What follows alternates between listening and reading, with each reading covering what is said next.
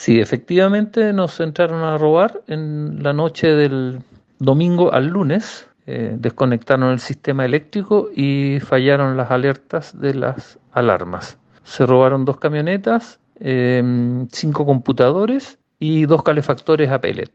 Eso es lo, lo más bueno. Y lo más importante es eh, que ya estamos eh, operativos de nuevo. Estamos eh, recuperando las cosas que, que son importantes para nuestro trabajo.